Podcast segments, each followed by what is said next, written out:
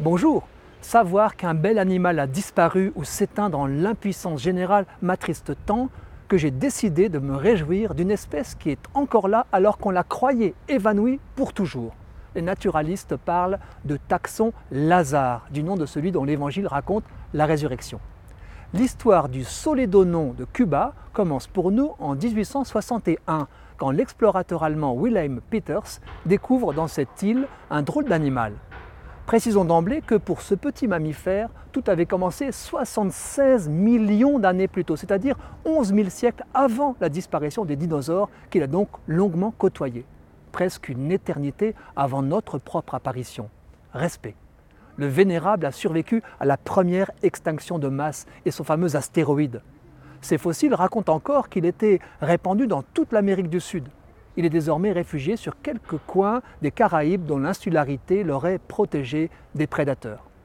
Contempler un solidodon de Cuba en chair et en os, c'est comme voir respirer un fossile. On voit qu'une telle antiquité inspire la ferveur, de là à le trouver mignon, il n'y a qu'un pas que je franchis. Rareté rime avec beauté, la valeur génère un sentiment d'admiration. Et puis, comme le dit la chanson, la beauté des se voit sans délai.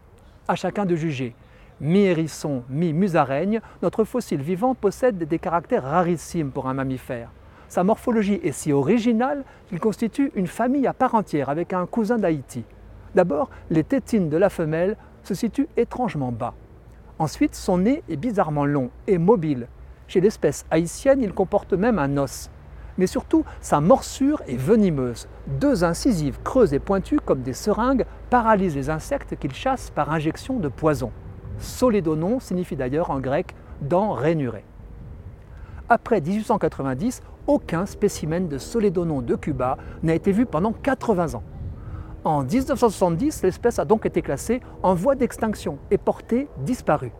Deux rares observations ont redonné espoir vers 1975 avant qu'on décrète cinq ans plus tard le Solédonon de Cuba éteint. Or, voilà qu'en 2002 puis en 2012, l'animal est re-redécouvert. Depuis 160 ans, une trentaine de spécimens seulement ont été capturés et désormais relâchés. On connaît donc mal les mœurs du solédonon, ce qui complique sa protection. Avec ses petits yeux, ses grandes oreilles et son nez de Cyrano, il est myope comme une taupe, mais entend bien et se repère en émettant des ultrasons. Mesurant jusqu'à 80 cm, pesant moins d'un kilo, il traîne sa longue queue couverte d'écailles.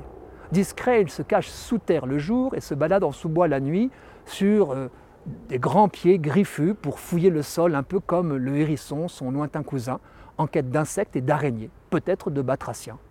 Les hommes, afin d'éloigner rats et serpents, ont introduit chez lui des prédateurs, mangoustes, chiens et chats. Est-ce pour s'en protéger que le Solédonon a décidé d'adopter ce mode de vie nocturne qui le rend presque insaisissable? On aimerait le classer increvable.